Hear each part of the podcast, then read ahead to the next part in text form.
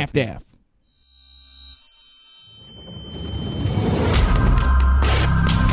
Eu sou Gisele Camargo e esse é o Anticast número 473.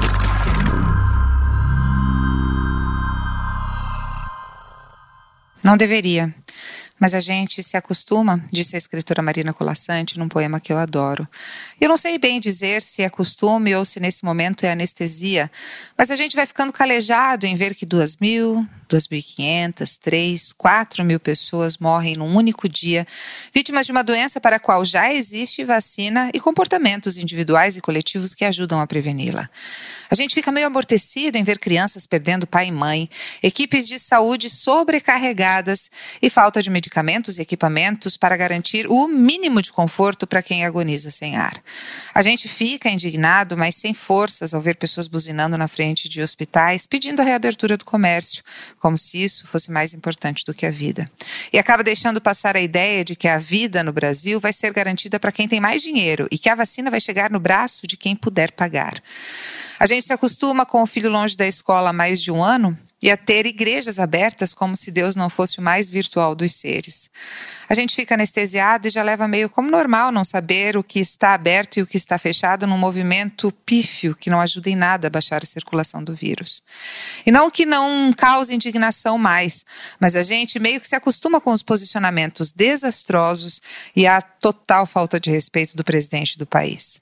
No dia em que escrevo esse texto, em que o Brasil registrou um novo recorde de mortes, 4.211, 4.211, Bolsonaro criticou novamente o fechamento do comércio e ainda deu uma risada ao comentar sobre o possível ganho de peso de quem está em casa. Isso dias depois da divulgação do aumento do número de pobreza no país e com a informação de que mais da metade dos brasileiros não tem garantia de comida na mesa. A gente se acostuma a ver a desigualdade e os 11 brasileiros na lista de bilionários da revista Forbes.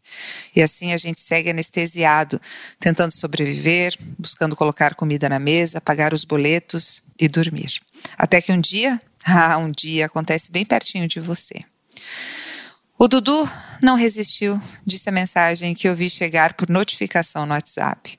Dudu, meu primo, 49 anos. Foi agora duas semanas. Ficou dias num hospital de campanha, sem conseguir respirar. Conseguiu uma vaga num hospital, mas precisava de uma UTI. Foram dias de angústia, até que foi entubado estava sozinho.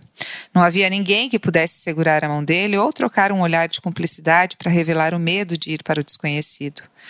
Mandou uma mensagem avisando a esposa e os filhos que seria sedado, disse que ia desligar o celular e morreu dias depois. A morte é, por certo, a lei da vida, e o processo do luto é a lei da morte. Perder alguém por Covid é quebrar o protocolo dos abraços, de relembrar histórias, de passar um tempo de despedida e celebração pela existência que teve em vida aquela pessoa tão querida. Minha família tem um ritual meio próprio de velórios. A gente chora, lamenta, relembra histórias e até dá algumas risadas, sim. Sempre tem comida, abraços e a gente passa de mãos dadas pelo momento de desespero que é ver um caixão se fechar, descer pela cova e ser coberto por terra.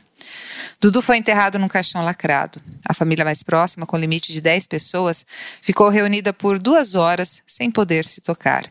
Minha tia tinha separado o terno mais bonito para o filho tão amado e sentiu uma tristeza tão profunda ao saber que o filho querido foi enterrado dentro de um saco plástico.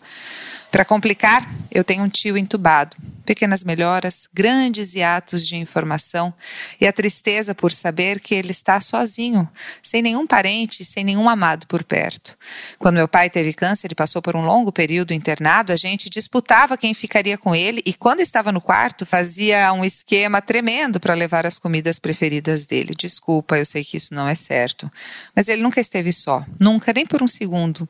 E é o mínimo que eu desejo que aconteça comigo comigo caso eu passe por uma doença que me leve ao hospital. E se a gente olhar para os números que temos agora e para as projeções dos próximos dias, é difícil não pensar em quem será o próximo. Óbvio que dói em cada um desses mais de 333 mil brasileiros mortos. Dói, causa angústia, rouba o sono e até a sanidade mental. Mas quando chega ali pertinho, na mesa de comemoração do Natal, nas histórias de infância, alguém que tem nome, apelido e uma história colada à sua, dá medo, a vulnerabilidade aumenta e a dúvida surge. Quem dos meus será o próximo? Eu desejo do fundo do meu coração, do fundo do meu coração, que você não passe por essa experiência. E desculpem meu lamento, o clima está pesado, mas assim como a maioria de vocês, eu moro no Brasil. Essa semana eu conversava com algumas amigas que moram fora do país. Amigas que no ano passado não podiam colocar o nariz para fora de casa sem uma boa justificativa para dar ao policial, que por certo a abordaria. Foi fácil? Claro que não. Dá para comparar com o Brasil? Claro que não, mas sei lá. Essas amigas conseguem ver logo ali a vida que um dia existiu e que, para mim, parece que não vai existir mais. Semana passada, meu filho de 5 anos, há pouco mais de um ano sem rotina escolar, me perguntou: Mamãe, por que, que eu não tenho mais amigos? Eu engoli seco, senti vontade de chorar. Falei que sim, ele tem amigos, que eles aguardam por ele. Ficamos relembrando quais eram as pessoas que faziam parte da sua pequena história e que estavam vivas na memória dele, que é curta. Claro que esse é um dos pequenos problemas dessas duas pragas que nos assolam, Covid e Bolsonaro e de toda a tragédia que vivemos, do micro, do mínimo, da insônia, o aumento no número de mortes, de fome, de miséria, sabe o que mais me revolta? É que realmente poderia ser diferente, podia ser muito diferente. E eu nem preciso me apegar às amigas que moram fora e as quais alegremente invejo. Nem preciso olhar para a Nova Zelândia, basta dar um pulinho ali, em Araraquara, interior de São Paulo. No dia que o estado de São Paulo, assim como o Brasil, bateu recordes de mortes, a cidade de 240 mil habitantes não registrou nenhum óbito. Não houve lamento em nenhuma família que mora em Araraquara, não causado pela Covid. Milagre, cloroquina, feijão abençoado pelo pastor Valdemiro? Claro que não. A resposta é a ciência. Não existe certeza de nada. Só a ciência que assim pega de surpresa não dá garantias, mas aponta caminhos. E a coisa mais bonita para mim é que, apesar, claro, de ter vontade de entrar no computador e estapear alguns negacionistas, a ciência se defende sozinha. Óbvio que para quem não quer enxergar, quem quer continuar defendendo Bolsonaro e a sua política de morte, pode o céu abrir, o mar secar e as montanhas caírem ao som de distanciamento social, auxílio emergencial e vacina, que o mito continuará certo e o que vai funcionar é o remédio para vermes. Tudo isso mantido, claro, com boas injeções diárias de fake news. O prefeito de Araraquara é Edinho do PT, só para não fazer igual às manchetes de alguns jornais tradicionais que falam do milagre, mas não citam nem o nome da cidade e nem do santo. Araraquara é um município paulista próspero. O índice de desenvolvimento humano da cidade é de 0,815, considerado elevado pelo Programa das Nações Unidas, a ONU, para o Desenvolvimento. Este índice é o 14º maior do Brasil. E Araraquara é bem gerida. E eu não estou falando de questões ideológicas, porque o prefeito é do PT. Eu estou falando de resultados. Perfeição? Não. Eu estou falando de um trabalho bem feito dentro das prioridades que se impõe ao tempo, seguindo a risca a ciência. No momento em que o Brasil vive o pior momento da pandemia e contando com UTIs lotadas, Araraquara conteve o número de mortes e agora tem a ocupação dos leitos da unidade de terapia intensiva em 92%. Já os leitos de enfermaria estão com 63% de ocupação, mas ouça bem, do total de 186 internados, 106 são de outras cidades, ou seja, se contar só com os moradores de Araraquara, a cidade tem uma taxa de ocupação de 30 36% dos leitos. No ano passado, Araraquara tinha um número baixo também de mortes em relação ao Brasil. Durante toda a pandemia, no ano de 2020, considerando aí de março a dezembro, o Brasil registrou 194.976 mortes. O estado de São Paulo registrou, no mesmo período, 46.717 mortes. Já Araraquara teve apenas 77 mortes. Olhando isso proporcionalmente à população de cada lugar, temos a seguinte síntese, quem fez essa conta foi o meu digníssimo esposo, Elson Faxina, excelente jornalista, professor da Universidade Federal do Paraná e companheiro sempre disposto a colaborar comigo e com a informação da maneira mais clara possível. Bom, vamos aos dados. Se o Brasil tivesse o número equivalente de mortes a Araraquara em 2020, em vez de 194.976 mortos por Covid, seriam 68.426 mortes, ou seja, seja, 126.550 mortes a menos em todo o país. Já se o estado de São Paulo tivesse também o um número equivalente de mortes a Araraquara em 2020, em vez de 46.717 mortes por Covid, seriam 14.487 mortes, ou seja, 32.230 mortes a menos em todo o estado de São Paulo. Araraquara teve em 2020 a terceira menor letalidade do país. Mas o vírus, quando não contido, muta. É o que aconteceu aqui no Brasil. E a variante Bolsonaro, como chamou o presidente da Venezuela, Nicolás Maduro, por quem não tenho nenhuma admiração, mas preciso reconhecer que mandou bem aí na nomenclatura. E esse vírus mutado trouxe um aumento no número de casos. Nos piores meses da pandemia em Araraquara, a cidade registrou 17 mortes em setembro e 17 mortes em outubro. Chegou fevereiro, a cidade registrou 89 mortes. Hora de medidas mais duras e reais. Por que não, gente? O que tem sido chamado de lockdown em cidades e estados do Brasil não é real. Até porque, quando existe, existe também um presidente se posicionando contra e inventando mentiras para instigar a população a não ficar em casa. Em Araraquara foram 10 dias de restrição de verdade. Edinho Silva fechou todo o comércio, inclusive os supermercados, por uma semana. Tirou os ônibus de circulação, criou barreiras sanitárias e testou todas as pessoas que precisavam ou queriam entrar na cidade de carro ou de ônibus. Aliás, a testagem em massa foi uma das ferramentas adotadas no combate ao coronavírus em Araraquara. A cidade já chegou à marca de 100 mil testes, graças à parceria feita pelo prefeito Edinho Silva do PT com algumas universidades da região. No feriado da Páscoa, a cidade realizou 819 testes nas barreiras sanitárias instaladas nas vias de acesso à cidade. 27 pessoas apresentaram resultados positivos e foram encaminhadas direto para unidades de saúde.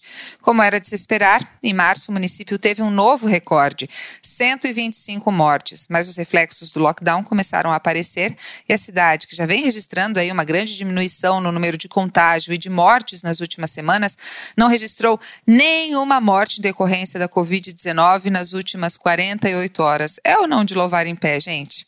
Araraquara é um exemplo a ser seguido? Sim. O Brasil deveria olhar para o município, já que foi e é incapaz de reconhecer que a ciência tem feito a diferença em países que veem a pandemia ficar para trás e, consequentemente, a retomada da economia. Mas essa semana, o excelentíssimo presidente Jair Bolsonaro resolveu visitar Chapecó, em Santa Catarina, a cidade que ele elegeu ser exemplo no combate à pandemia.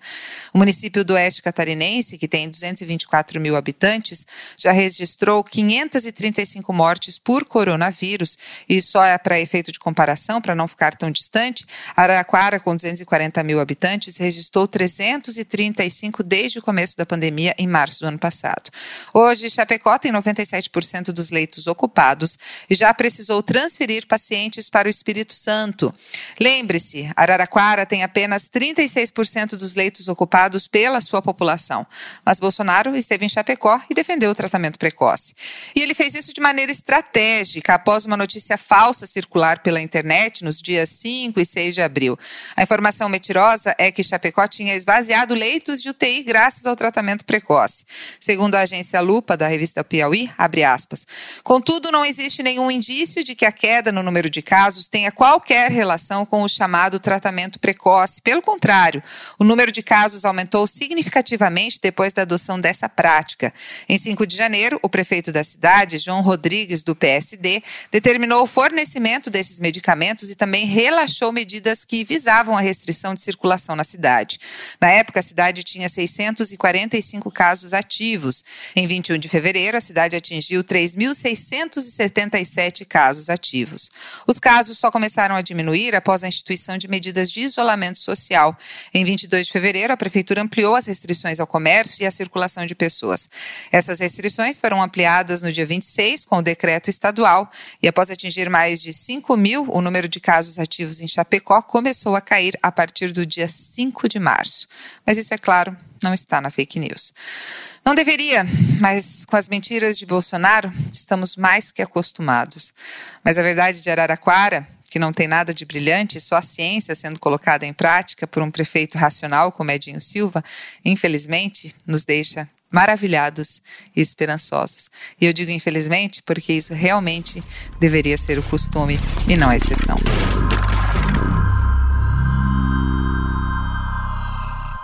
Ele é graduado em Ciências Sociais pela Unesp de Araraquara e mestre em Engenharia de Produção na Universidade Federal de São Paulo. Foi office boy, operário, metalúrgico e até atleta, veja só. Entrou para a política em 1985, o primeiro cargo público foi como vereador em 1995. Foi eleito prefeito em 2000, reeleito em 2004. Em 2010 foi eleito deputado estadual por São Paulo pelo Partido dos Trabalhadores. Em 2015 assumiu como ministro-chefe da Secretaria de Comunicação Social, a SECOM. Saudades de uma boa gestão aí da SECOM.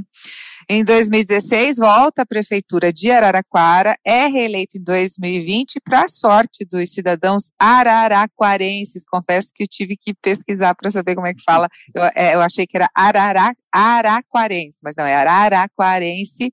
Edinho Silva, prefeito de Araraquara, obrigada por aceitar o nosso convite. Eu que agradeço, Gisele, é uma, é uma imensa alegria estar participando desse espaço, um espaço tão importante para a comunicação brasileira é, e que reforça aí essa concepção de nós termos veículos de comunicação democráticos, é, que se preocupem efetivamente com a situação do nosso país e apontem aí caminhos para a construção de um Brasil mais justo. Agradeço muito a oportunidade de estar com vocês.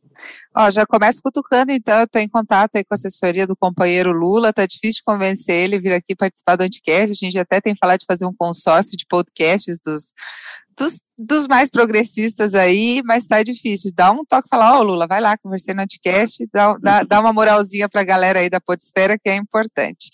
Brincadeira. Pode deixar, Gisele. Falarei, viu? Pode deixar que eu falarei. É, eu, eu, eu, eu, o assessor dele, eu mando mensagem toda semana. Eu falei, aí, mandando essa, essa mensagem só para não, não passar despercebido. Ele, não, tô tentando, tô tentando. E pior que ele adora o Anticast, a gente aqui de Curitiba, e ele fala, para mim é tão estranho que o Anticast seja de Curitiba. Eu falo, pois é, tem, tem progressistas em Curitiba, tem resistência em Curitiba, nem só de Moro se faz Curitiba. É, tanto é que a vigília, né, Linda. Uma parte da população, da, dos participantes da vigília, eram militantes de Curitiba, né? Então, Curitiba também tem muita resistência. Só uma curiosidade, quando acabou, né, que, que Lula foi solto, ainda bem, o meu filho, que na época tinha quatro anos, perguntou: Mamãe, a gente não tem mais, a gente não vai mais no Lula Livre, porque ele adorava aquele clima da BST e tal, virou, era um passeio semanal de família, assim. Mas eu falei: não, filho, ainda bem que a gente Legal. não precisa mais ir lá. Mas, prefeito, muito cansado? Bastante cansado, Gisele, porque é uma situação que se arrasta né, desde março de 2020 e Araraquara tem trabalhado muito, né? Então, nós estamos aí eh, enfrentando uma pandemia que eu, eu sempre faço um, um, paralelo, é como se nós estivéssemos na Terceira Guerra Mundial, só que o inimigo é invisível. É, Para o Brasil, a letalidade desse inimigo configura a maior tragédia humanitária da história brasileira. Claro que outros países do mundo viveram duas grandes guerras, principalmente a segunda, é, certamente, do ponto de vista da tragédia humanitária, a Segunda Guerra Mundial foi uma realidade mais dura para muitos países, mas para nós do Brasil, para nós da América do Sul, onde nós vimos a Segunda Guerra Mundial à distância, o máximo que nós chegamos perto dela foram os pracinhas que nós mandamos para a Itália, né? Dessa vez não, nós estamos vendo caixões sendo empilhados, pessoas muito próximas ficando doentes, morrendo, famílias enlutadas, enfim. E nós estamos desde 2020 enfrentando tudo isso. Então, não tem final de semana, não tem férias, né? Você leva fechado. Então, o cansaço ele é grande, né? Tanto o cansaço físico como o cansaço psicológico, né? Você tem que construir uma capacidade de resiliência muito grande, né? De superação, de, de capacidade de, é, de inovação nas medidas, porque é um quadro bem complicado. Em 2020, Araraquara foi referência, inclusive, para o mundo, por sermos a menor letalidade do estado de São Paulo, com cidade com mais de 100 mil habitantes, é a menor do Brasil. Né? E, e, penso que a estrutura que nós montamos em 2020, que nos deu as condições para que nós, em final de janeiro de 2021, detectássemos, né, foi a primeira cidade é, de São Paulo, e talvez tirando Manaus, a primeira cidade do Brasil, a detectar a, a variante P1, né, do, do, a variante brasileira do coronavírus, já fazendo contaminação doméstica na cidade de Araraquara. Isso nos, nos remeteu a olharmos imediatamente o que havia sido Manaus e tomarmos todas as providências que a ciência nos indicava, que era ampliação de leitos, é, contratação de usinas de oxigênio para que nós pudéssemos ampliar leitos, e né, corremos atrás de equipes médicas, que já não estava fácil, médicos intensivistas no mercado, e, claro, é, isolamento social. A primeira fase desse enfrentamento, a primeira semana de fevereiro, nós não conseguimos fazer com que a curva de contaminação caísse. Foi daí que, é, ouvindo os pesquisadores, eu sempre ressalto, né, ouvindo a ciência, a orientação foi que nós efetivamente parássemos tudo que gerasse aglomeração.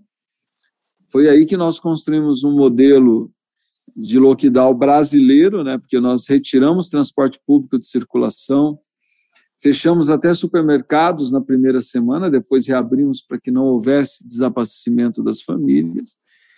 E foram dez dias duríssimos, duríssimos, duríssimos, e depois voltamos na fase restritiva do Plano São Paulo, que só permaneceu, eh, só permitimos a abertura daquilo que eram as atividades essenciais. Então, nós estamos aí há 40 dias é, em medidas duras, 10 extremamente restritivas, sem transporte público, com supermercado fechado, a cidade literalmente parada, só farmácia unidade de saúde as unidades de saúde estavam abertas e conseguimos os resultados, né, Gisele? Eu penso que, por mais que os negacionistas ataquem Araraquara hoje, Araraquara virou alvo de todo o negacionismo, de todos os, os asseclas do presidente Jair Bolsonaro, é inegável o, o, o que nós conseguimos aqui em Araraquara,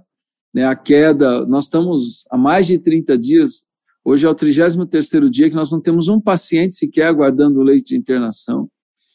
Né, é, se nós pegarmos os dados, nós já temos mais pacientes internados em Araraquara de outro, da região, de outras regiões do estado e até de outros estados do Brasil. Né, Araraquara já está internando. É, é, nós temos, até pedir, se você me permite, Gisele, para atualizar, se nós pegarmos os dados, nós temos é, os dados de ontem, hoje ainda nós não fechamos, 36% dos leitos de UTI com pacientes de Araraquara e 29% de enfermaria. Então, é inegável que é, o lockdown deu resultado em Araraquara. Nós tivemos uma queda é, nos óbitos né, de 75%, né, dos pacientes em quarentena, uma queda de 83%, e das amostras positivadas, nós tivemos uma queda de 47%.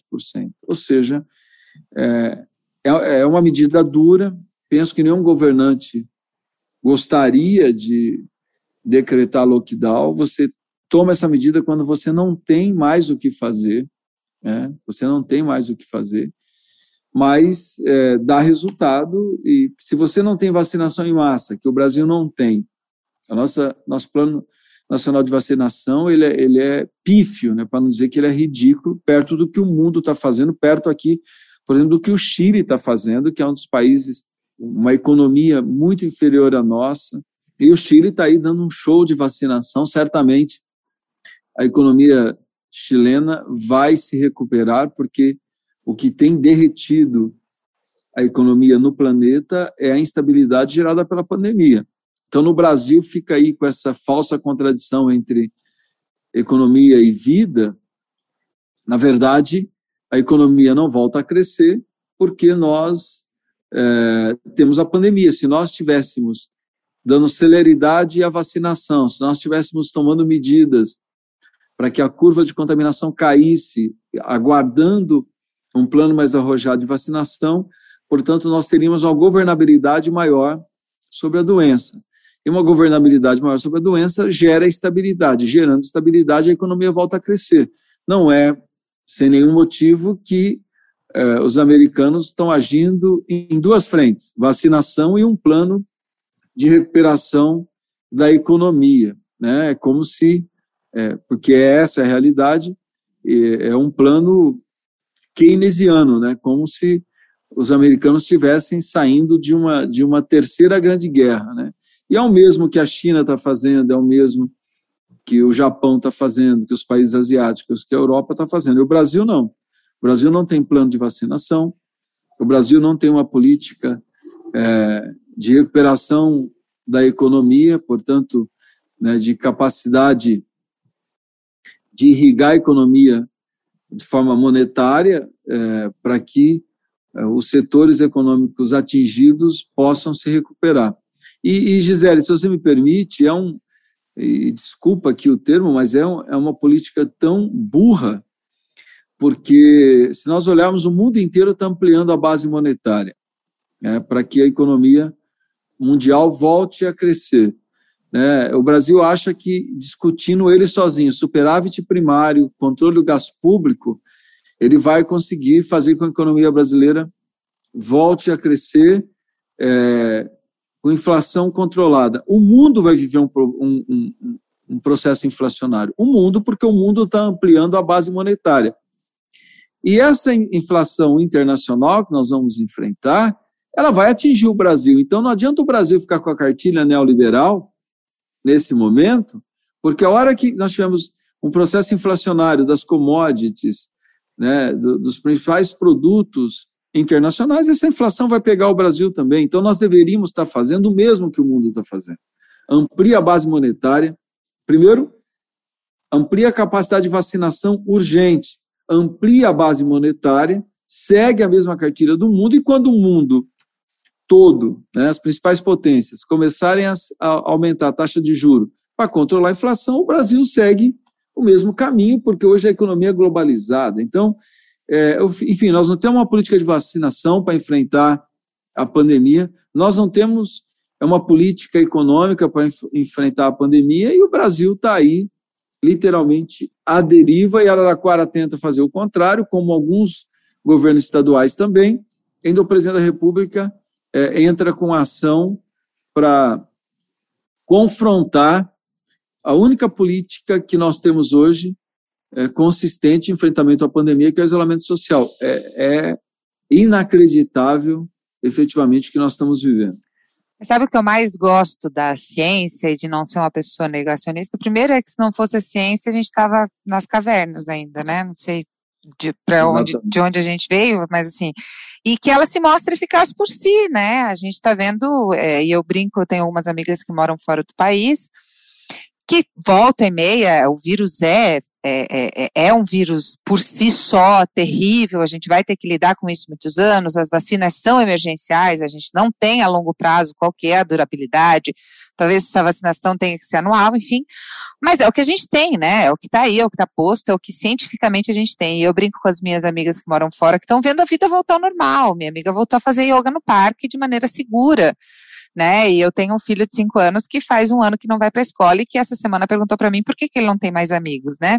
Então, assim, eu falo, eu tenho inveja de vocês, porque vocês têm pessoas que acreditam na ciência, que é só o, minimamente o básico para esse momento. Mas a ciência por si só se mostra a sua eficácia, né? A gente não precisa ficar falando ou provando. Eu imagino que esse seja um dos desgastes que o senhor e a sua figura têm sofrido, o seu governo, e eu vi uma defesa sobre a sua secretária de saúde, que também tem sofrido ataques e tal, mas é, o tempo mostra, né? Araraquara, acho que foi nas últimas 24 horas, foi ontem que, que não houve nenhum registro de morte na cidade, né? É isso, pelo, nós... Pelo terceiro dia consecutivo, e, assim, então... É, é, nós estamos, no, viu, Gisele, nos últimos 11 dias, nós temos três dias sem óbitos, o que para nós é uma marca importante, porque a cidade viveu, né, como o estado de São Paulo está vivendo, o Brasil está vivendo, né, uma curva é, muito forte de contaminações, o que refletiu é, é, numa curva ascendente de óbitos. Né? É, você fala da ciência, se você me permite, É exatamente isso. É, é, tão lógico, Gisele. Por que, que o isolamento é importante? Porque se você é, permitir que um contaminado se aproxime de uma pessoa saudável, o ciclo do vírus é, se reabre, ou seja, o vírus vai ter mais um ciclo de reprodução. Então, o isolamento é para que você estabeleça um prazo onde o contaminado não entra em contato com o saudável, você. Por que 10 dias ou 7 dias, o que muitos países fizeram? Porque é o período que você precisa para o assintomático se manifestar. É o né? ciclo, né?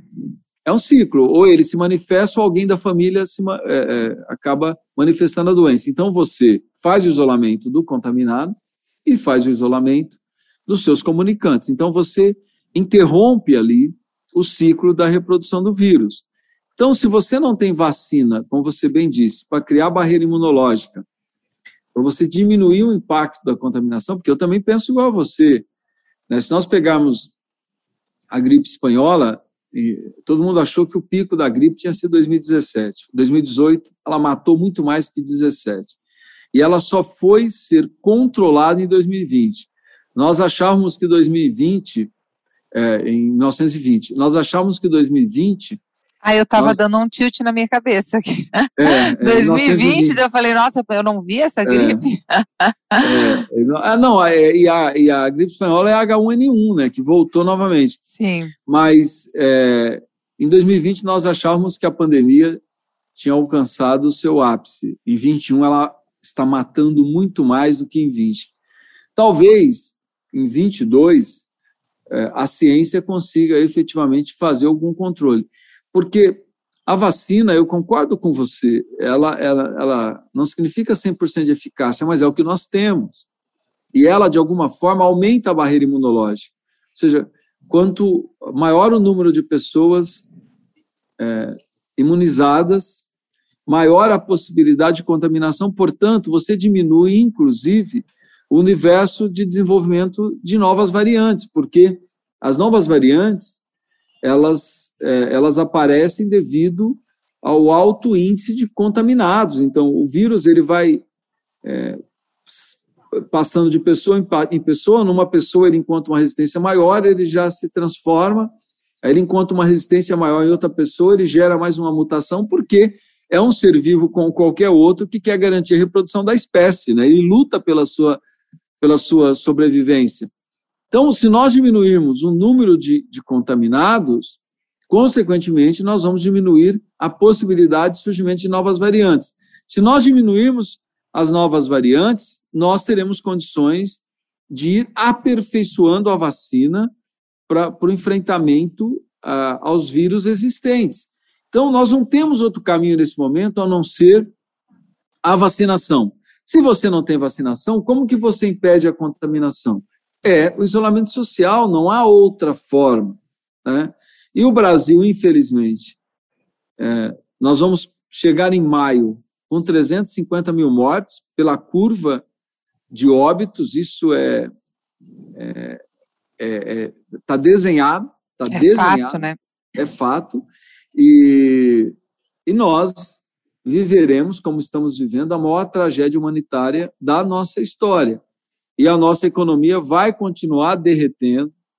Nós vamos ver uma situação gravíssima do ponto de vista econômico, o desemprego crescendo cada vez mais, a pobreza, a miséria, a fome, é, a, o tráfico de drogas cooptando adolescentes e jovens vulneráveis, a, o mercado da prostituição cooptando é, meninas, adolescentes e jovens né, é, vulneráveis, enfim, é, é, é uma mazela, né, é, é, é uma mazela amplificada em decorrência desse derretimento da economia brasileira, e não é por conta de lockdown, é por conta da instabilidade gerada pela pandemia. E não sou eu que estou dizendo isso. As grandes potências do mundo estão dizendo isso.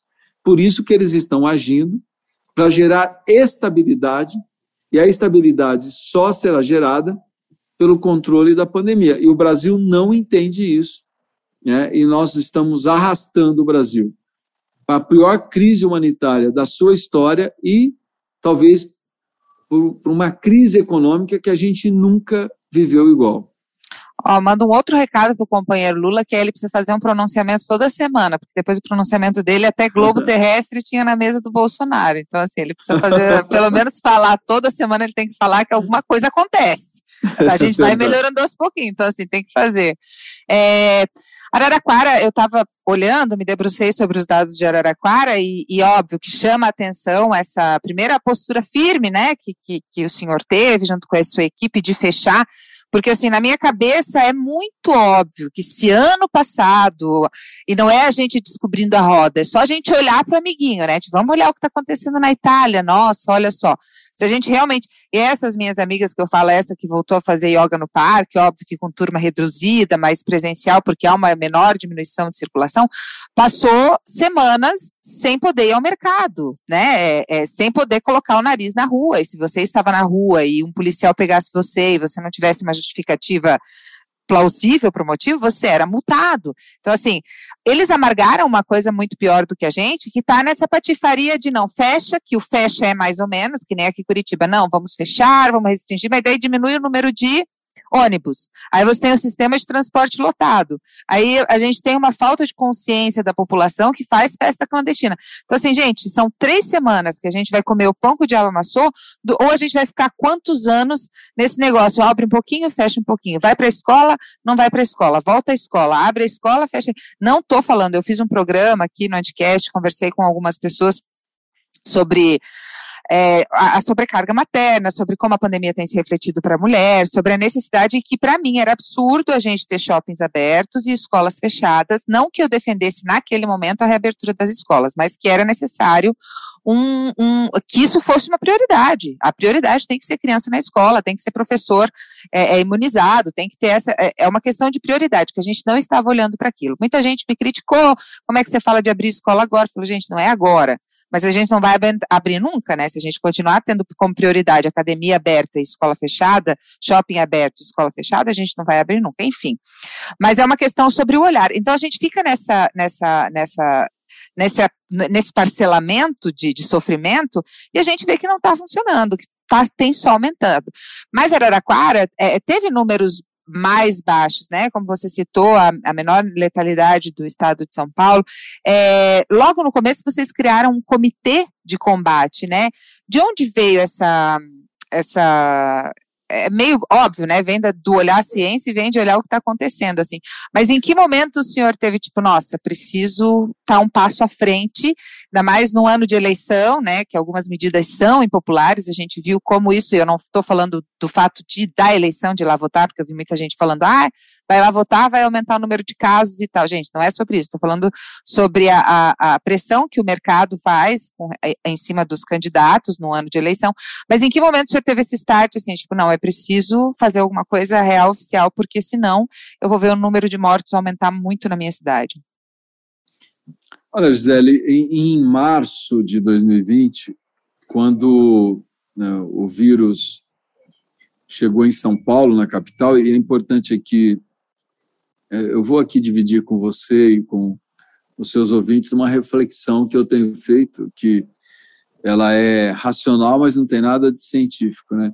Eu tenho dito o seguinte, que a primeira versão do vírus, ela chegou ao Brasil pelos aeroportos, né? As primeiras cidades Sim.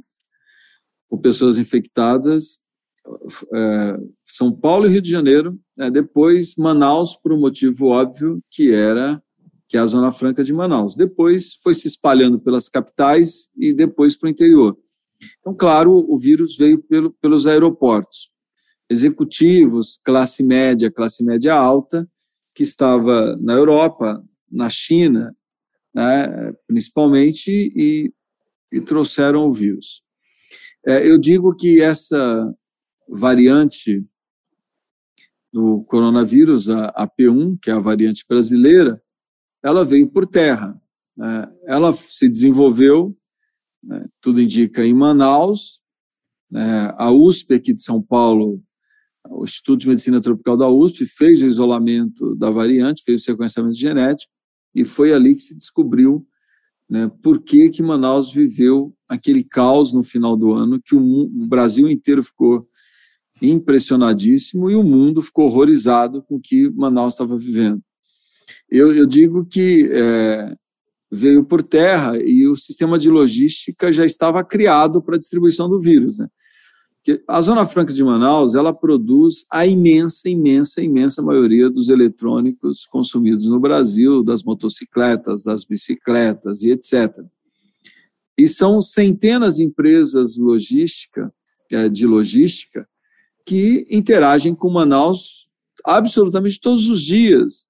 Então, estava nítido que aquela variante ela seria distribuída é, em questão é, de semanas para o restante do Brasil, porque o sistema estava criado. E, e, e, e, a Zona Franca de Manaus é, tem, é, ou seja, além de ser o maior centro produtivo de, de equipamentos, de motos e bicicletas é, do Brasil, tem uma capacidade de distribuição é, para todo o país e junto com os produtos, certamente a cepa foi, foi distribuída e, e por isso que ela veio, é, ao contrário da primeira, da primeira versão do vírus, que foi centro-periferia, é, dessa vez foi periferia-centro, ou seja, foi para o interior em direção às capitais. Né? Mas eu estava dizendo, em 2020, quando nós detectamos que o vírus havia chegado em, São Paulo, nós fizemos uma reunião na prefeitura, foi até um domingo de manhã, eu mobilizei todos os secretários para que nós pudéssemos planejar as nossas ações, porque era questão de tempo né, que, que o vírus se espalhasse pelo interior. Porque eh, não é diferente do Paraná, é, mas São Paulo tem, é, é, Araraquara, Araraquara fica a 270 quilômetros de São Paulo, na região central do estado. Aí você tem uma interação muito forte com a capital. Você tem pessoas que moram em Araraquara, trabalham em São Paulo, pessoas que é, moram em São Paulo, trabalham em Araraquara, e, e você tem, é, e são regiões conurbadas, é, como é Curitiba, né, com, com as cidades do entorno, é, principalmente Pinhais. Né, e, e aqui você tem regiões polo, né, e, e, várias cidades se aglutinam em torno dessas, dessa, dessas cidades maiores, como é o caso de Araraquara. Nós somos referência aqui para 24 municípios, mais de um milhão de habitantes. Então, você tem um, uma, uma mobilidade urbana muito forte. Então, sabendo disso, nós tomamos as providências. Quais foram as providências? Primeiro, criamos um comitê de contingenciamento que é, mobilizasse diversos setores públicos é, na elaboração de medidas é, que depois se tornariam políticas públicas. Nós debatíamos como medidas emergenciais e essas medidas emergenciais acabaram se tornando políticas públicas.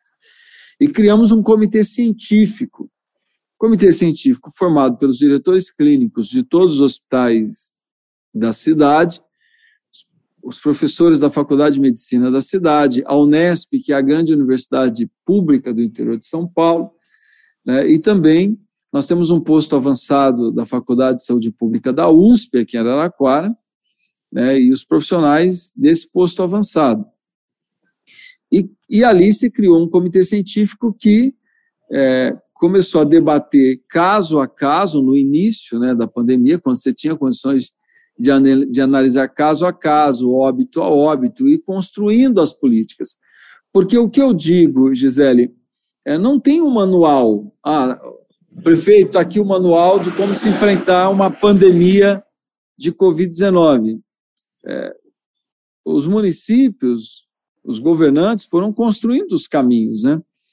Essa estrutura que nós criamos, como eu disse para você agora há pouco, foi muito importante, porque foi ela é, que ao longo de um ano não só fez com que Araraquara fosse referência, inclusive para a imprensa internacional, como uma cidade de baixíssima letalidade, nós chegamos a ter Araraquara letalidade abaixo de um, que era uma coisa é, que a Europa desenvolvida é, que a Alemanha tinha conseguido. Né? E, então, nós chamamos a atenção, mas esse, essa estrutura que nós criamos, primeiro, de uma testagem, é, não tem, Araraquara não tem restrição para testagem. Nós criamos uma central de referência é, de pacientes sintomáticos, então todos os pacientes que chegam nessa central de referência, que foi uma UPA que nós transformamos na central de referência, são testados. Então nós temos hoje 42 mil, mais de 42 mil testes por 100 mil habitantes. Só em termos de comparação, eu não sei como que está o Paraná, mas São Paulo é 26 mil, é, o Brasil 13 mil. Então, Araraquara tem uma capacidade de testagem é, comparado é, aos países europeus e, e, acima de muitos países europeus. Então, uma central de, de, de, é, de acolhimento e de é, consulta de pacientes positivados com testagem. Criamos telemedicina para monitoramento do paciente positivado que não estava internado. Criamos equipes de consulta domiciliar para os pacientes dos grupos de risco. Criamos o hospital de campanha e não desmobilizamos o hospital de campanha em nenhum momento em 2020 e ele foi muito importante e tem sido importante agora em 2021. Temos uma central, um, um centro de, de apoio só para é, para internação é, de paciente de enfermaria. Enfim, fora a estrutura que nós tínhamos já implantada é, dos hospitais SUS que nós temos, dos hospitais privados, do, do, do hospital estadual que nós temos aqui também, né, nessa região que Araraquara, é, ela praticamente é conurbada com Américo Brasilense, que é uma cidade de quase 40 mil habitantes, com outras três cidades menores, aí, enfim, é, é, é uma região muito integrada. E, em Américo Brasilense, na divisa entre Américo e Araraquara, tem um hospital estadual importante aqui. Enfim, então a cidade estava estruturada, né, além, Gisele, da rede de solidariedade que nós criamos, para que nenhuma família vulnerável né, e que teve a sua vulnerabilidade ampliada por conta da pandemia, porque são famílias que já estavam sofrendo com a crise econômica, com desemprego, nós fizemos, criamos uma rede, fizemos um pacto que nenhuma família é, tivesse negado o direito à alimentação. Então, nós ampliamos muito os nossos programas sociais e também ampliamos muito o nosso programa de segurança alimentar. Então, nós trabalhamos na assistência médica e no apoio é, assistencial às famílias em vulnerabilidade. E criamos uma legislação própria também em relação aos tributos municipais para apoio ao pequeno e médio empresário, empreendedor individual. Mas, como eu, eu disse agora há pouco, isso é o que o município tem condições de fazer. Porque, efetivamente, o que vai ajudar o pequeno e médio empresário, os setores econômicos fragilizados pela pandemia, seria uma linha de crédito, é, uma linha de crédito com, com carência importante é, para início de pagamento, como o mundo inteiro está fazendo. O Brasil precisaria liberar uma linha de crédito de socorro ao pequeno e médio empresário que está sofrendo com a pandemia. Mas, enfim, é, voltando a 2020, foi isso que nós fizemos, e essa estrutura, como eu já disse, foi muito importante para que nós pudéssemos hoje ter condições de enfrentar essa segunda onda, que é muito mais agressiva do que a primeira. Eu vi também que o Instituto Butantan está com a, o estudo sobre a medicação, com plasma para Covid, vi que Araraquara e Santos né, estão para participar dos testes e eu fui, fui pesquisar o porquê e eu vi que foi uma manifestação da prefeitura, né? É, como é que deve ser feito esses testes, quando deve começar e, e parabéns mais uma vez pela iniciativa, porque é aquilo, né? A ciência é o que a gente tem, é o que está aí para nos aguardar e confiança nas instituições, numa instituição séria como o Butantan, apesar de todo o esforço para para desacreditá-la, né, aí do, do, seu presidente, mas enfim, da, da equipe dele, né, essa equipe que a gente já teve aí quatro ministros da saúde, eu acho, no ano de pandemia, para desacreditar a seriedade da, da, dos. Porque o que funciona mesmo é só cloroquina, só que não, estou só brincando, gente, tem ironia, cloroquina não funciona. Aliás, a gente teve um aumento de mais de 500% no número de mortes, a Anvisa já registrou sete se eu não me engano, eu vou conferir esse dado por causa do uso da, da cloroquina. Então, assim, não funciona. Mas é, como é que devem funcionar esses testes? Olha, Gisele, foi um, é, é um, na verdade, é, é uma parte de um, de um programa de parceria grande entre o município de Araraquara e o Instituto Butantan.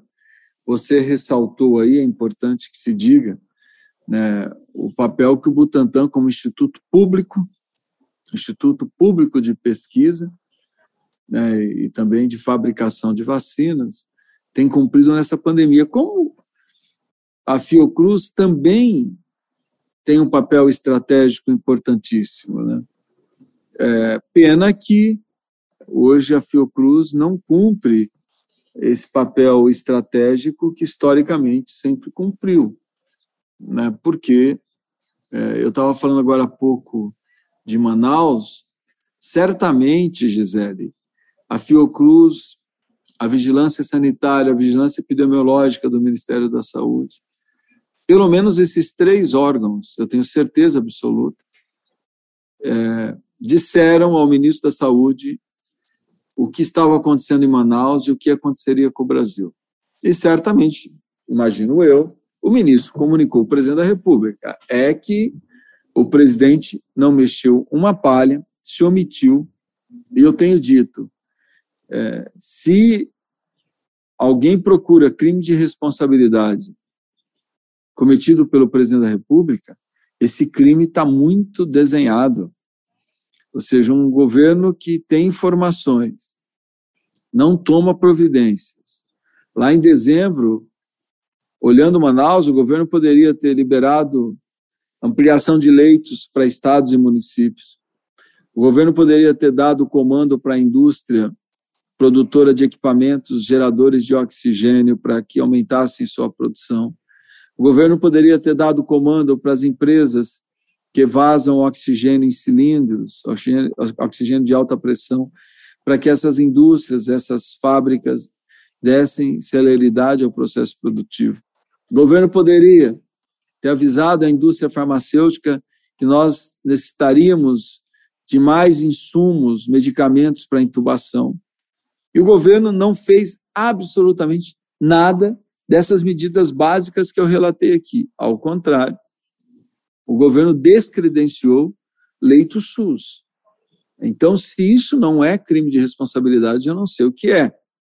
Né? O governo, a omissão do governo e, a, e as ações contra a saúde pública que o governo tomou, como descredenciamento de leitos, foram, é, foi essa omissão e essa, entre outras medidas, que faz com que o Brasil hoje enfrente a maior catástrofe humanitária da sua história. Isso efetivamente é um crime de responsabilidade que tem ceifado a vida, ceifado a vida de centenas de milhares de brasileiras e de brasileiros. Mas voltando ao plasma, o, o, nós, nós construímos uma parceria ampla com o Butantan, entre as medidas elencadas por essa parceria é a utilização do plasma. O que é, em síntese, o plasma, a utilização do plasma? É o paciente contaminado que se recuperou. O paciente contaminado pela COVID, pelo coronavírus, que desenvolveu a COVID-19 e se recuperou, o seu sangue tem anticorpos. Então você tira é, a parte sólida do sangue né, que é a parte vermelha, e fica só com o plasma, que é aquela parte meio amarelada do sangue. É, e aquela parte tem anticorpos. E você pega o paciente contaminado até o quinto dia, portanto, no início da doença, e aplica o plasma nesse paciente. É, a possibilidade, por isso que é um projeto piloto em Araraquara e Santos, a possibilidade desse plasma estimular os anticorpos no corpo do paciente positivado, doente, no início da doença, e, rea, e, o, e o corpo, né, o sistema imunológico reagir de forma muito rápida, essa probabilidade é muito grande. É porque você está jogando anticorpos dentro do, do, do corpo do, do, doente, né, e, claro, dando celeridade ao processo de desenvolvimento é, de, de mais anticorpos pelo sistema imunológico. Então, é, é uma experiência que a Araraquara é, vai desenvolver junto com o Santos. Eu estou muito otimista, espero que dê certo, porque é mais uma arma para nós usarmos né, é, contra a, o coronavírus, é, para que a gente possa evitar mortes, que eu repito, esse é o nosso objetivo principal. Evitar a contaminação primeiro e depois que o paciente contaminado, a doença evolua e vá a óbito. Sim. É, como, como o senhor tem lidado com esse uso? A gente tem visto, inclusive Bolsonaro anunciou que vai a Chapecó, porque tem sido a cidade modelo no combate ao vírus, e aí você percebe que. Eu não, eu não sei definir Bolsonaro, assim, acho que ele vive no. Não, não há definição, né? enfim, é, porque Chapecó é o modelo, porque é uma das cidades em que mais se usa o kit preventivo, o kit Covid, que é a, a cloroquina, esses remédios aí para vermes e tal, e que a gente tem visto cientificamente uma que tem trazido uma piora para os pacientes porque compromete outros órgãos, como rim, fígado, no momento em que o organismo já está debilitado. Como o senhor tem lidado com o uso desse, no momento em que a gente vê o, o Conselho Regional, o Conselho Federal de Medicina não se posicionar, muito pelo contrário, a gente vê é, planos de saúde distribuindo esses kits. Como o senhor tem se posicionado ao uso desses medicamentos aí em Araraquara? Olha, Gisele, eu, eu, eu penso, eu tenho dito isso de forma reiterada, que você não é, politiza da concepção da política, da política partidária você não politiza a saúde. Nunca faça isso, que lá na frente quem vai perder é o povo, são as pessoas. Então, é um imenso erro você fazer ideo, é, debate ideológico em cima de, de um remédio e fazer disso uma bandeira ideológica. É, eu fico estarrecido que você está colocando em risco a vida das pessoas. Se você tem todos os profissionais da área da saúde dizendo, se você pior que você tem o fabricante da cloroquina, é o fabricante que diz que ele não é medicamento para para combate à Covid-19. É o fabricante que diz isso. Aí você pega um, um remédio é, para verme que todos os médicos dizem que é um remédio que ele é muito tóxico é, por isso que ele, ele tem que ser usado com muita racionalidade.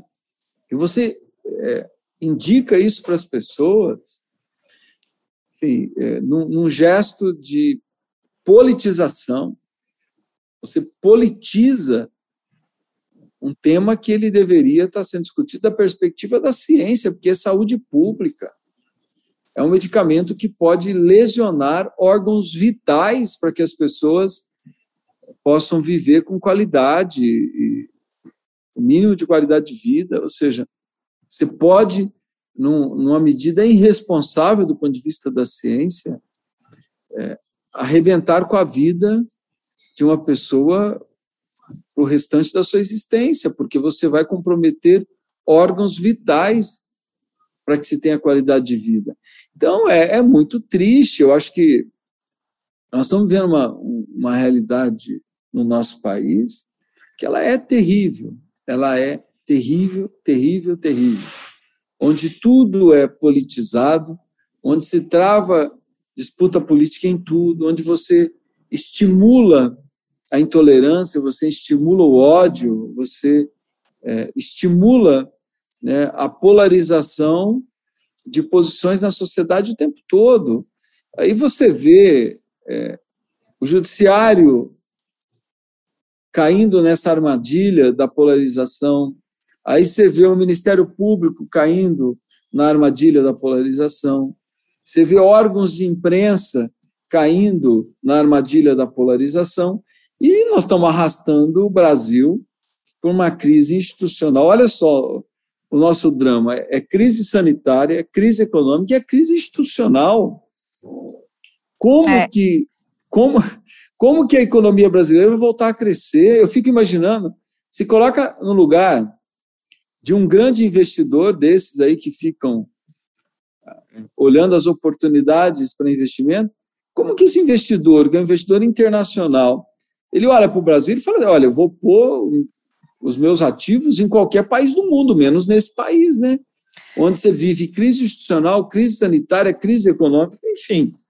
É, é talvez tem, um dos piores momentos da nossa história, viu, José? E tem o presidente como o Bolsonaro, que a gente viu em Davos, o primeiro compromisso, ele poderia ter falado 45 minutos, ele falou 5 minutos e 56 segundos, é, e era um momento que é o momento de você dizer, olhem para o Brasil, que nós temos, e a gente já tem visto uma demandada de grandes empresas, óbvio que o, o mercado automobilístico tem sofrido por N questões, mas se eu sou, eu não vou investir aqui, né, exatamente o que o senhor falou, eu vou lá, o povo não está tomando vacina, não vai poder voltar a trabalhar, vai morrer, vou ter que pagar é, é, é, é pela, pela morte, a, enfim, vou ter que ter uma participação, vou ter que ter um gasto, eu não vou nisso.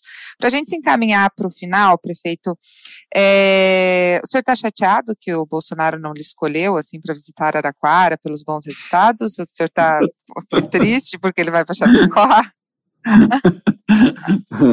Ou esse reconhecimento não ah, nem faz nem o teu, o teu senso de humor ele é magnífico, é a melhor parte da entrevista.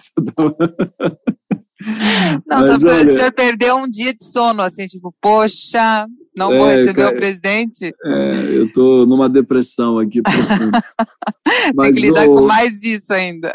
É, mas eu, eu espero que Chapecó seja maior do que tudo isso, porque o povo de Chapecó não merece, né? com certeza eu. Eu, outro dia, dei uma entrevista uma TV em Chapecó, eu falei que Chapecó é, é a, a cidade é, do coração de todos nós brasileiros, né? Uma cidade que viveu uma tragédia como Sim. aquela da queda do avião que matou é, dois jogadores só não morreram, morreu a crônica esportiva, a equipe inteira, a comissão técnica, enfim. E todos nós torcemos tanto por Chapecó, né, para Chapecó se reerguer e daquele trauma. Aí nós vimos agora junto com Araraquara, o Triângulo Mineiro, de novo Chapecó no epicentro da pandemia.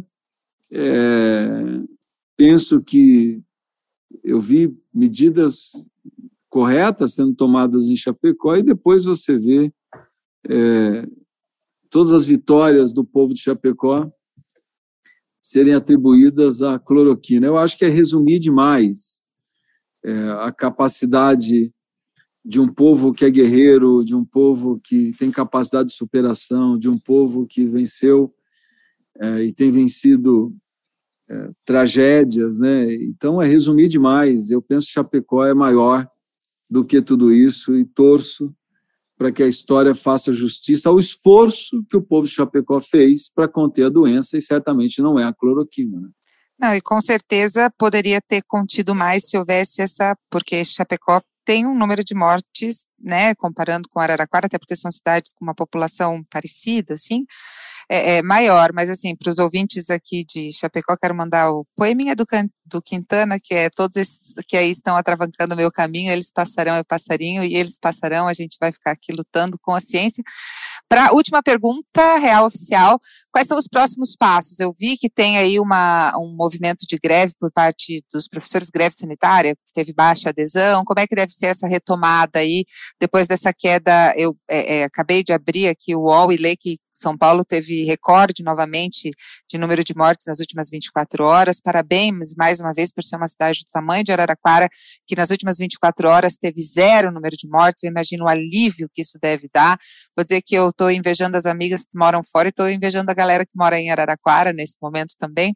Mas quais devem ser os próximos passos aí para uma retomada, para uma reabertura de escola, que eu acho um assunto de fundamental importância a gente ter, até porque meu filho, embora tenha toda a parte psicológica, é uma criança privilegiada, não depende da escola para uma refeição, mas a gente sabe que essa não é a realidade cada vez de um maior número de, de brasileiros e brasileiras, né? Olha, Gisele, é, você tocou em dois pontos que mereceria só um programa é, do Anticast. É, é, o primeiro é a volta, né, que ela é tão importante como a queda. E nós estamos aqui debatendo algumas experiências bem interessantes, de novo ouvindo a ciência, né, que são medidas para que a gente tenha um monitoramento. Também nós estamos olhando algumas experiências internacionais, que é você construir a volta é, buscando o controle da doença é, por meio do isolamento vertical, né, que é um conceito que nós estamos trabalhando muito ele aqui, muito mesmo, com muito esforço.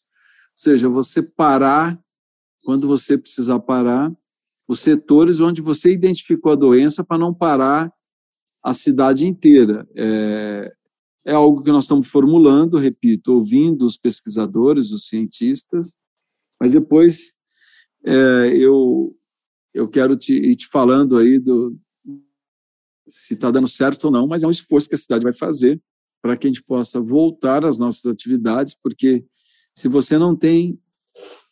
É, são vários desafios. Primeiro, você não tem vacina, então você tem que ter isolamento.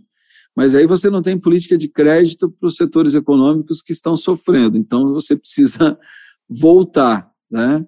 É, e você não pode voltar colocando em risco tudo que você construiu Já fez, sim. de avanços. Né? Então, é, é, são desafios imensos. Nós estamos trabalhando muito, muito mesmo, incansavelmente. Agora pela manhã nós estamos fazendo mais um projeto piloto aqui de, de, um, de uma experiência é, para que a gente possa dividir a cidade em 50 regiões e monitorar por meio da rede de esgoto a carga viral é, dessas regiões.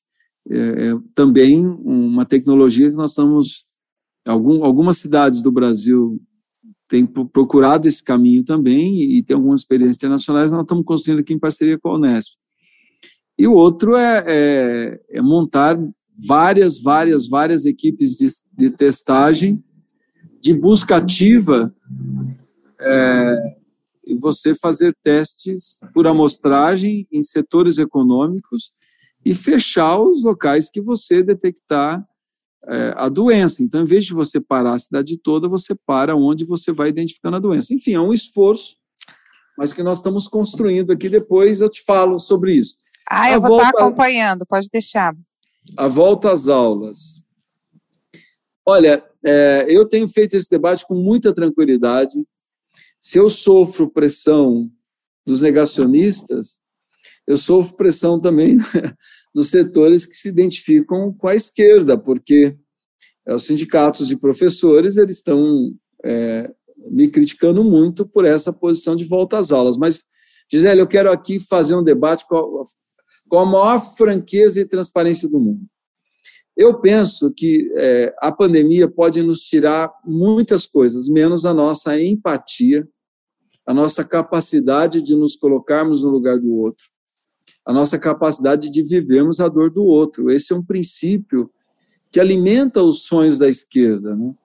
Nós desenvolvemos tantas coisas é, na história da esquerda onde o objetivo final é um só, é que as pessoas tenham qualidade de vida. Lá na frente, você pode fazer o que você quiser fazer, mas o objetivo é um só: é que o ser humano tenha qualidade de vida, que ele viva sem nenhuma forma de opressão, que ele viva sem preconceito, sem discriminação e que ele tenha qualidade de vida, repito. Ou seja, a vida é o objetivo final de tudo que nós pensamos e formulamos ao longo da história da esquerda, da centro-esquerda, é, dos humanistas, enfim.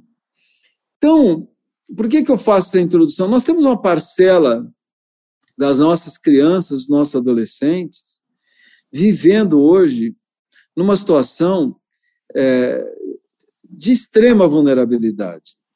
Aquela família, Gisele, da, da, da propaganda da margarina, ela não existe nas periferias das nossas cidades. Você vai para a periferia das nossas cidades, você encontra criança de 10 anos cuidando de criança de 3 anos. Você encontra a mãe que ganha salário mínimo, pegando uma parte do salário e pagando a vizinha para olhar a sua criança porque a escola está fechada. Você pega as famílias da periferia, o único equipamento eletrônico que tem na casa é, é um telefone celular da mãe, que muitas vezes leva o telefone celular é, porque é o instrumento de trabalho. Ela, ela, ela sai para trabalhar e leva o celular para ver se ela pega o serviço do dia seguinte. E quando a mãe está com o celular em casa, muitas vezes ela não tem acesso a, a plano de dados, portanto, ela não tem acesso à internet ilimitada. Né? Aí você pega a realidade dessa mãe, mesmo quando a prefeitura distribui material didático, então, se ela não tem, a criança não tem acesso a equipamento, a criança não tem como desenvolver ensino à distância. E quando a prefeitura, no nosso caso, nós distribuímos material didático, essa mãe, Gisele, porque é, a sociedade na periferia, muitas vezes, ela é matriarcal, é, e vale a pena a gente prestar atenção nesse novo formato das famílias, que muitas vezes a mãe ela é abandonada, muitas vezes é, você tem, é, ela está no segundo ou terceiro relacionamento, é, os laços familiares não são sólidos, é, você tem casos de de pais que estão presos e a mãe é arrimo da família. Enfim, se nós formos fazer uma pesquisa, uma parcela significativa das famílias das periferias, a mãe é arrimo de família. Então, essa mãe, que muitas vezes já está no subemprego, é a diarista, ela, ela trabalha o dia para pegar o dinheiro, passar no mercado, comprar a comida da noite do dia seguinte. Ela chega em casa às oito da noite, depois de duas faxinas que ela fez no dia, ela não tem condições de sentar numa mesa e desenvolver material didático com o filho ou com a filha. Nós temos um aumento absurdo das denúncias de abuso com crianças e adolescentes. Nós temos adolescentes hoje que, que não está na escola, mas está na biqueira, sendo cooptado pelo tráfico de drogas. Meninas adolescentes que não estão na escola, mas estão sendo cooptadas pelo mercado da prostituição. Então, essa é a realidade da periferia. Essa criança e é esse adolescente, essa adolescente, tem que estar na escola, Gisele. E aí, o que mais me ferve o sangue, se você me permite, é que a gente fala tanto de Paulo Freire, a gente fica recitando Paulo Freire o tempo todo. O Paulo Freire tinha um princípio da escola. A escola tem que ser acolhedora para ela ser educadora. A escola que não é acolhedora, ela não é educadora. Então não me venha com esse discurso que o problema dessa família é assistência social. Não, o problema dessa família é educacional. Essa criança precisa ser educada, ela não precisa de assistência. A assistência está fazendo a parte dela. O programa de segurança alimentar está fazendo a parte dela. Ela precisa estar dentro da escola. E se você me permite, Gisele, eu penso que nós temos que ser muito mais educadores do que professores nesse momento. Então, é uma diferença imensa. E o educador, ele educa muitas vezes, é pelo exemplo, não é pelas palavras.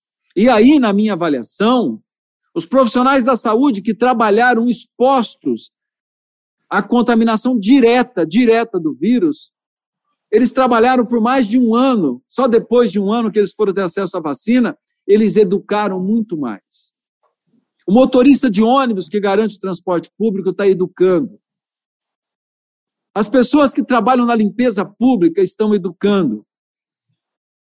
Então, por que, que a educação não pode educar? E eu estou dizendo que a volta às aulas é opcional. A família que tem condição de ter equipamento eletrônico, que tem acesso ilimitado à internet, que a criança pode desenvolver o seu processo educacional à distância, a família que tem uma estrutura que a mãe possa sentar com o filho e desenvolver o material didático físico que a prefeitura distribui, tudo bem. Essa criança fica em casa.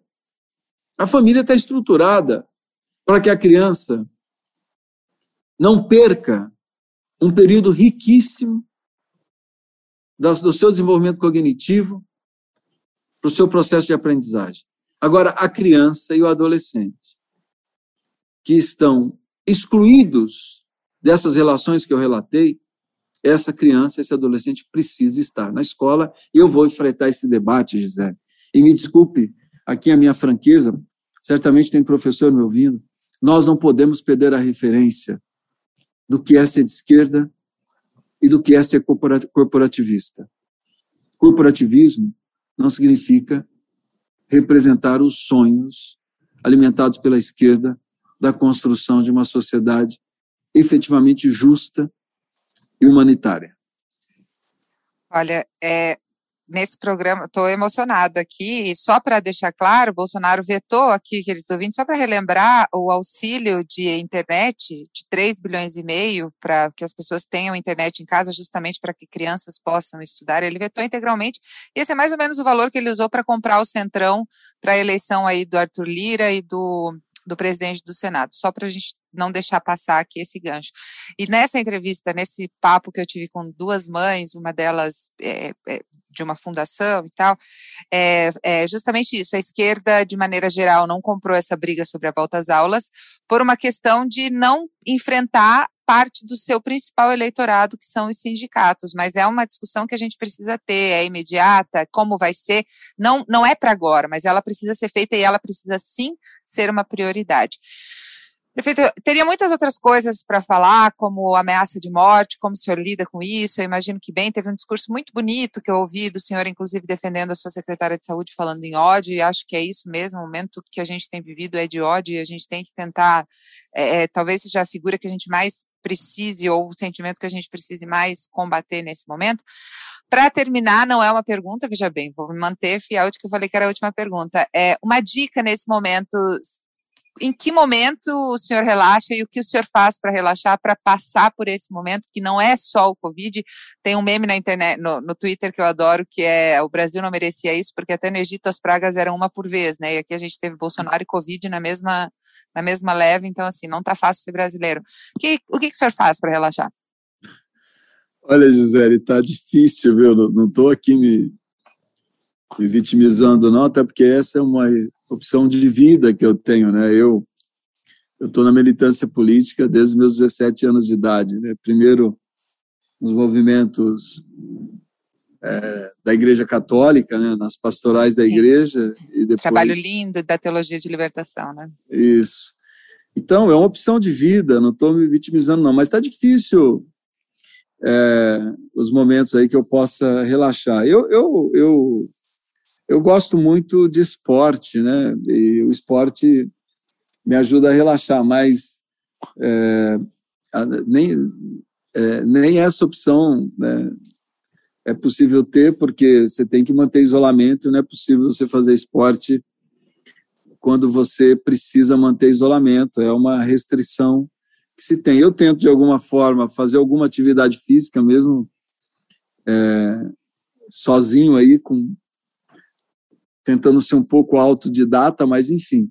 Mas é o esporte, o esporte me, me, me desliga um pouco. É, gosto muito de leitura, né? até porque pela minha formação, e como todos nós, gosto muito de ver um filme e tal, mas está difícil. Essa, essas duas, a leitura eu, eu luto muito para sempre estar tá lendo alguma coisa, eu tenho o hábito de muitas vezes ler vários livros ao mesmo tempo, então eu vou lendo de acordo com, com aquilo que mais me atrai. Tento, a leitura eu tento de toda forma manter, mas filme, mesmo em casa, né, que hoje a gente tem acesso a muito conteúdo né, pelas, é, pelos aplicativos aí da, né, da que, que, a televisão oferece hoje, mas está difícil. E tento, de alguma forma, manter a atividade esportiva, essa eu luto bravamente para manter, é, pelo menos aí umas quatro, cinco vezes na semana eu tento fazer alguma atividade física de madrugada, porque quando é sete da manhã você tem que estar no ar já, você tem que estar é, muitas vezes é, se posicionando né, perante a sociedade por meio da imprensa, você tem que estar resolvendo problemas, então eu tenho o hábito de acordar muito cedo, às 5 da manhã, e, e, fazer alguma atividade física. Mas é isso. Mas é, cada um tem que ceder uma parte né, daquilo que lhe dá prazer num momento como esse. e eu não, como eu já disse, não me vitimizo não. É uma escolha de vida. Eu acredito muito na construção dessa sociedade, até porque esse sonho nos trouxe até aqui. Eu tenho 55 anos de idade.